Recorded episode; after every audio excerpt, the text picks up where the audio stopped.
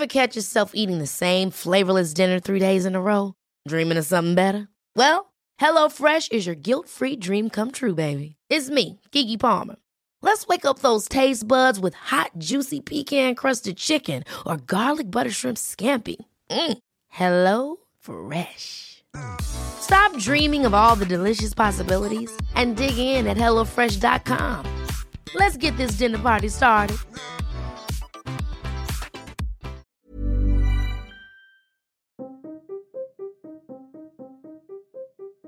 El jugador profesional de póker, Rick Alati, creyó que ganaría los 100 mil dólares de una apuesta que consistía en mantenerse totalmente aislado durante 30 días solo en una habitación absolutamente oscura. Todo comenzó tras una conversación que mantuvo con otro profesional del póker. Se cuestionaron por la resistencia de la mente humana al exponerse al aislamiento total con el mundo exterior. ¿Cuánto tiempo se podría sobrevivir sin ninguna interacción? Alati dijo que calculaba más o menos un mes. ¿Quieres apostar? ¿Quieres apostar? Los dos jugadores de póker se dieron la mano, firmaron un contrato y se prepararon para la apuesta. Una habitación de una casa en Henderson, Nevada, se alquiló por medio de Airbnb. Se instaló en el dormitorio principal un colchón, cámaras de visión nocturna para monitorear todo lo que sucedería y en el baño un refrigerador. Adicionalmente, acondicionaron el lugar para hacerlo completamente insonoro y oscuro.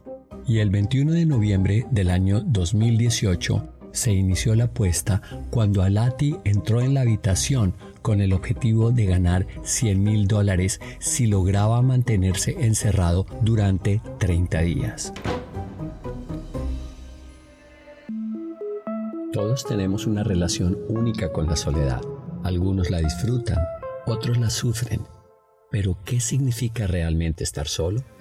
Soy Guillermo Serrano, profesor en la Universidad Canada West en la ciudad de Vancouver. Te invito a que juntos exploremos la soledad a través de la historia, la ciencia, la cultura, la economía y el arte. Juntos en soledad.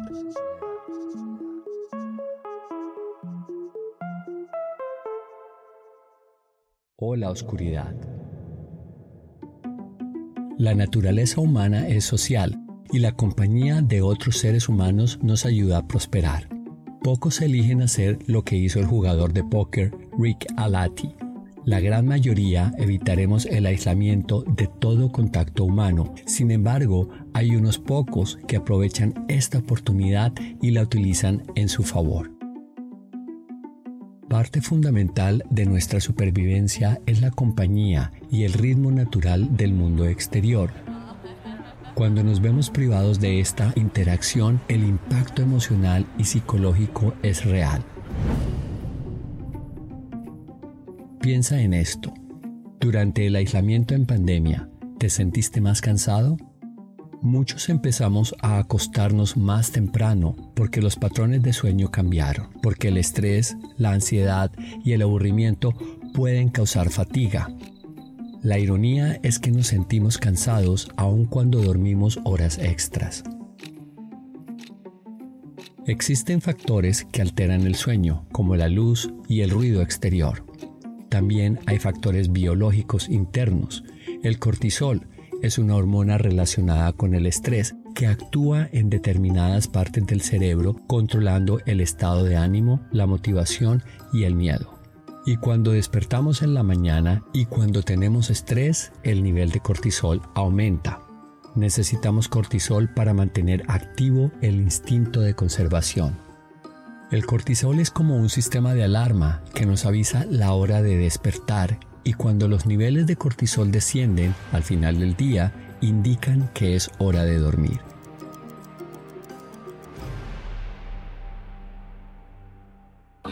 En una entrevista, Rick Alati declaró que podría pasar la mayor parte del tiempo durmiendo en completa oscuridad durante los 30 días de la apuesta. Había leído que algunas comunidades de personas que viven bajo tierra duermen en promedio 18 horas seguidas y en situaciones extremas más de 24 horas ininterrumpidas. pero solo consiguió dormir 8 horas en promedio y pasó muchas horas despierto, solo y en absoluta oscuridad. Ese tiempo de vigilia dejó a Alati inundado de cortisol fuera de control. Como era entusiasta del yoga y practicante de la meditación, Alati se enorgullecía de trabajar bien bajo presión. De acuerdo al contrato que firmó con Roy Young, pudo llevar un tapete de yoga y una pelota para hacer ejercicio. Como jugador profesional de póker, Alati memorizó dónde estaba cada cosa en el baño, como el grifo y la bañera. También ordenó la habitación para poder recordar dónde estaba la ropa, la comida y sus artículos de higiene personal, como lociones y cremas. Al tercer día de su encierro empezaron las alucinaciones y Rick comenzó a ver la habitación llena de burbujas blancas. Una de las cosas más fascinantes de los seres humanos es que somos criaturas sociables y alejarnos de los demás para aislarnos provoca un estrés enorme en nuestra fisiología y psicología, afirma Sarita Robinson. La profesora Sarita Robinson de la Universidad Lancashire, mejor conocida como la doctora supervivencia, investiga las reacciones de la gente ante las catástrofes o ante sucesos como tomas de rehenes o misiones espaciales de larga duración. Basada en esto, hace una formulación sobre por qué algunas personas tienen más probabilidades de sobrevivir que otras en situaciones de emergencia. Descubrió este tema durante su infancia al preguntarse cómo sería viajar al espacio.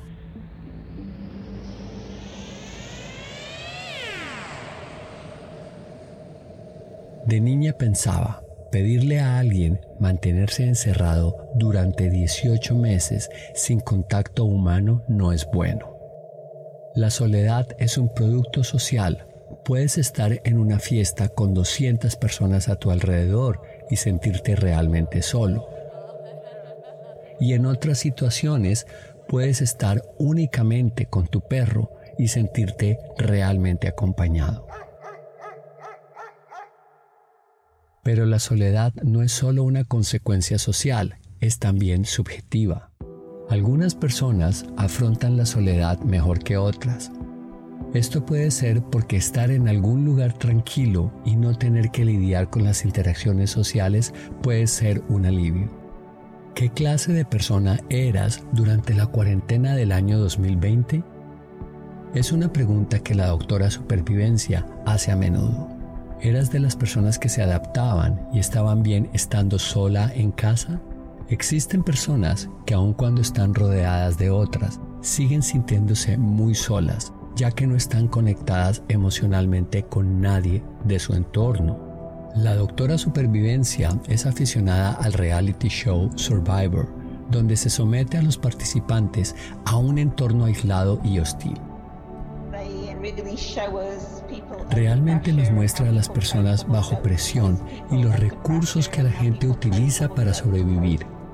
Este tipo de programas ayudan a responder la pregunta, ¿por qué algunas personas sobreviven y prosperan bajo estos entornos aislados y hostiles mientras que otras no?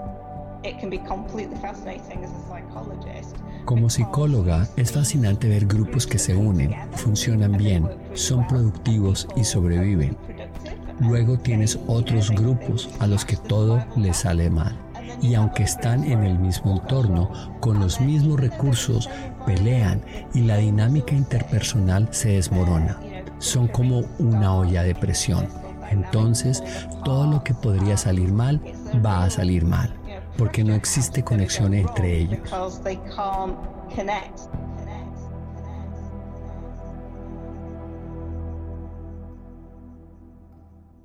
Desde que era una niña, Wonina Dibold, que creció en una zona rural, la conexión no era con la vida urbana, sino con la naturaleza. Hacía ropa a mano para su osito de peluche y se confeccionaba su propia ropa. A través de su empresa Backskin Revolution, Thibault enseña a la gente a estar más conectada con la naturaleza a través de cursos de curtido de pieles y la elaboración de canastas. También dedica tiempo a la recolección de nueces y frutas, al igual que cazar animales que podrían ser fuente de alimento. La pandemia trajo consigo no solo el incremento de la soledad, sino también la necesidad de ser autosuficiente.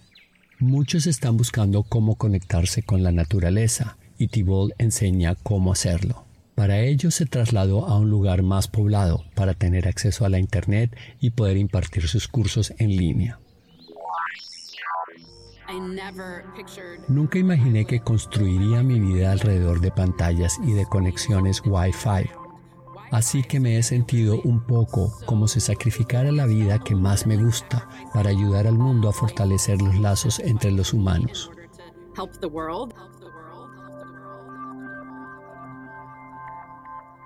Muchas personas que viven en ciudades han aprendido a sobrevivir al aire libre por sí mismas. Uno de los cursos es una aventura de 8 semanas para 12 personas en medio de la naturaleza. Cuando tenemos otros seres humanos con los que socializar, satisfacemos nuestras necesidades de conexión. Cuando no tenemos eso, básicamente tenemos dos opciones.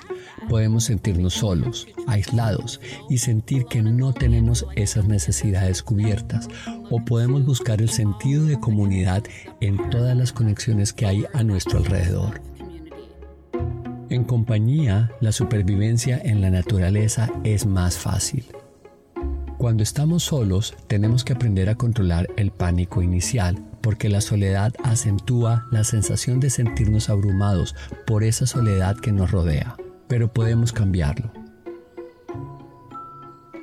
La gente piensa que las técnicas de supervivencia consisten en cómo construir un refugio, cómo conseguir comida y agua, y cómo hacer una fogata, pero no tan importante como permitirnos prestar atención a sentirnos más cómodos para encontrar un sentido de pertenencia cuando estamos en lugares salvajes. No hace falta que estemos perdidos en la naturaleza para aprender estas técnicas básicas de supervivencia que nos ayudan a prosperar.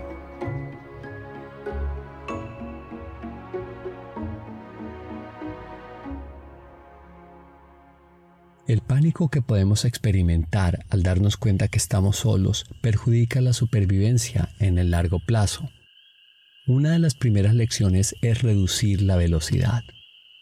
El miedo y el pánico a quedarnos sin recursos, ya sea en la naturaleza o en nuestro propio desierto interior, hace que todo parezca peor de lo que realmente es. Cuando entramos en estado de pánico, nuestro corazón late más deprisa, quemamos calorías mucho más rápido y nos sentimos amenazados. Así que no vamos a prestar atención a los recursos que ayudan a hacer nuestra vida más sostenible y cómoda, porque estamos alerta de los peligros y nos olvidamos de todo lo demás.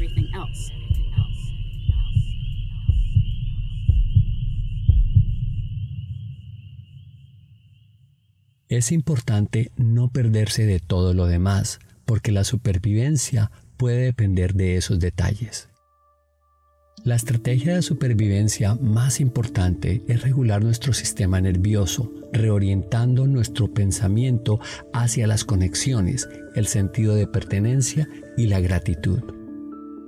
Eso es exactamente lo que hizo Rick Alati. Solo en la oscuridad absoluta empezó a alucinar. Se preocupó por lo lejos que llegaría su cerebro y al darse cuenta de eso, decidió dejarse llevar. Me dije, sé que esto no es real, pero voy a seguirle la corriente. Alati acabó celebrando la divertida fiesta de una persona mientras observaba las burbujas de color blanco apareciendo en otra ocasión empezó a ver ventanas en el baño y ventiladores de techo que él sabía que no existían. Y cuando vio que el techo se abría, dejó volar su imaginación. Vio las estrellas y el cielo que su mente le mostraba y utilizó esas experiencias para sobrevivir.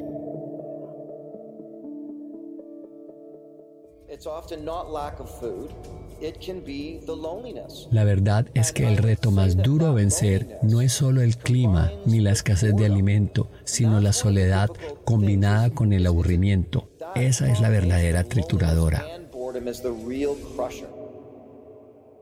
Les Stroud sabe mucho sobre supervivencia porque se ha enfrentado a la isla desierta de Tiburón y al desierto de Sonora, donde de día se siente un calor infernal y por la noche un frío glacial. También sobrevivió a la costa de Belice en una balsa salvavidas inflable y sin comida. Aprendió a superar la fatiga, la soledad y el hambre en la tundra ártica en la isla de Baffin en el norte de Canadá. Stroud, creador y protagonista de Survivor Man y también presentador del podcast Surviving Life, lleva años estudiando cómo estar solo durante semanas y meses.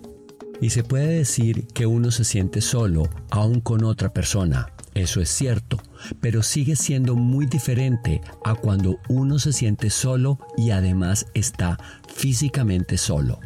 Hagamos bien esa distinción. Sentirse solo es distinto a estar solo y si juntas las dos cosas puede ser devastador. Cuando estamos solos y no hay nadie más a nuestro alrededor, no nos permitimos hacer algo que según Les Stroud puede ayudarnos a afrontar nuestra soledad. Por ejemplo, gritar, emitir sonido, porque normalmente no gritamos a menos que alguien pueda escucharnos y no golpeamos la pared a menos que alguien pueda vernos, a menos que creamos que hay alguien ahí. Así que Stroud aconseja que si estás solo y comienzas a sentir pánico, simplemente olvídate que no hay nadie más alrededor. Lo más solo que se ha sentido Stroud fue en Alaska, cuando sus pensamientos se convirtieron en su peor enemigo. Poco después de divorciarme con mi esposa, se me metió en la cabeza que no iba a estar con mis hijos las 24 horas del día, los 7 días de la semana, y eso fue devastador. La única forma que tenía era desahogarme, así que lo que hice fue llorar. Emprender una acción no acabará con tu soledad, pero sí te hará consciente de ella. La pregunta del millón que Sarita Robinson, la doctora supervivencia, recibe todo el tiempo es ¿Cómo ser un buen sobreviviente? ser un buen sobreviviente? ¿Se puede detectar a un buen sobreviviente con una simple mirada? ¿Se puede detectar a alguien que será un buen bombero o un buen soldado? Pronosticar es difícil, concluye la doctora supervivencia. No existe el test psicológico perfecto ni los rasgos genéticos adecuados para crear al superviviente ideal. Pero hay algunas cosas que mi investigación ha tendido a mostrar. Una de ellas es el apoyo social. Y las personas que cuentan con un buen apoyo social tienen mejores resultados en situaciones de supervivencia si sientes que te apoyan, si sientes que hay gente a la que puedes recurrir para que te ayude, entonces estarás mejor preparado. Otra cosa que te puede ayudar en estas situaciones extremas de supervivencia es el optimismo. La gente con ideas catastróficas son a las que peor les va. Si estás en un accidente de avión y piensas que ese será tu final, no vas a ponerte tu chaleco salvavidas. No vas a buscar dónde están las salidas, solo vas a acurrucarte y morir. Y la clave está en mantener un equilibrio. No se trata de ser demasiado optimista y pensar que vas a sobrevivir sin esfuerzo, porque eso evitaría que busques recursos como encontrar alimento, agua o calor. Lo que debes intentar es llegar a un punto medio, ser optimista, pero no tanto como para no ser realista.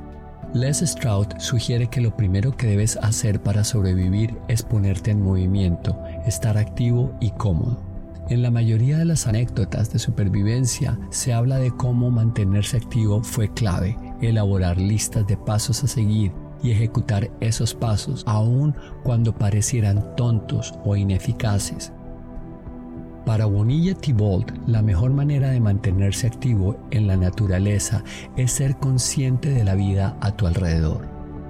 La gente que toma sus cursos viven en ciudades como México o Bogotá y lo más fácil que pueden hacer es ponerse en sintonía con lo que se mueve y vive a su alrededor.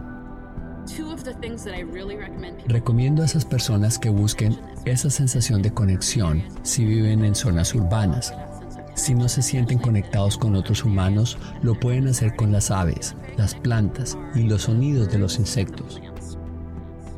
Si mantienes los ojos abiertos, los oídos atentos y todos tus sentidos alerta, reconocerás que cuando estamos solos hay vida a nuestro alrededor y no son una amenaza.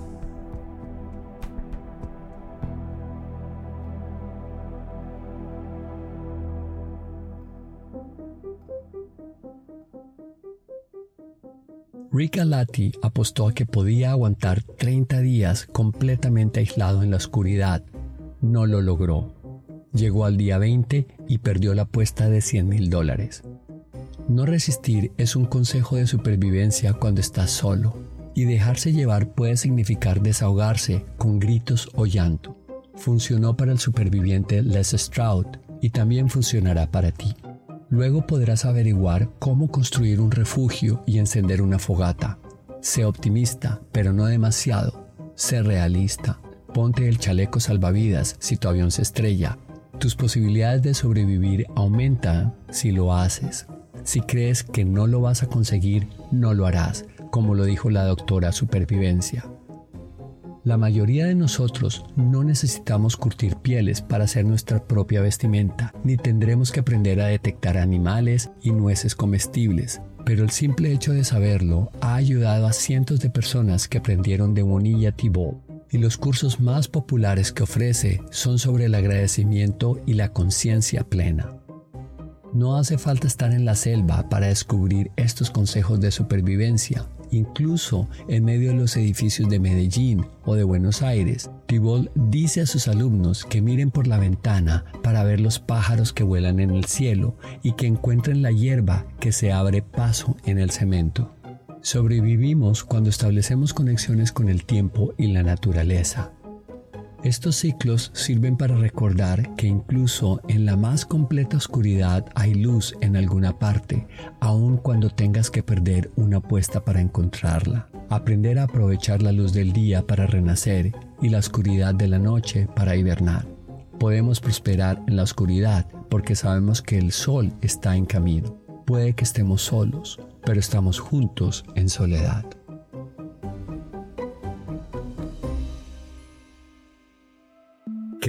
Escrito por Peck Fong, escrito y narrado por Guillermo Serrano, traducción Alejandro Villalobos, diseño de audio y producción por Guillermo Ruiz de Santiago. Sígueme en Instagram como arroba Guillo Serrano. No olvides calificarnos y dejarnos tus comentarios en tu plataforma de podcast favorita. Esto nos ayudará a que más personas nos descubran.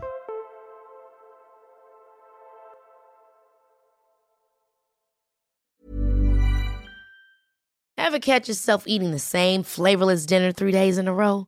Dreaming of something better? Well, HelloFresh is your guilt-free dream come true, baby. It's me, Kiki Palmer.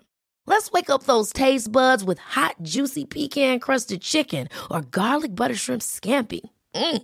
Hello Fresh. Stop dreaming of all the delicious possibilities and dig in at HelloFresh.com. Let's get this dinner party started.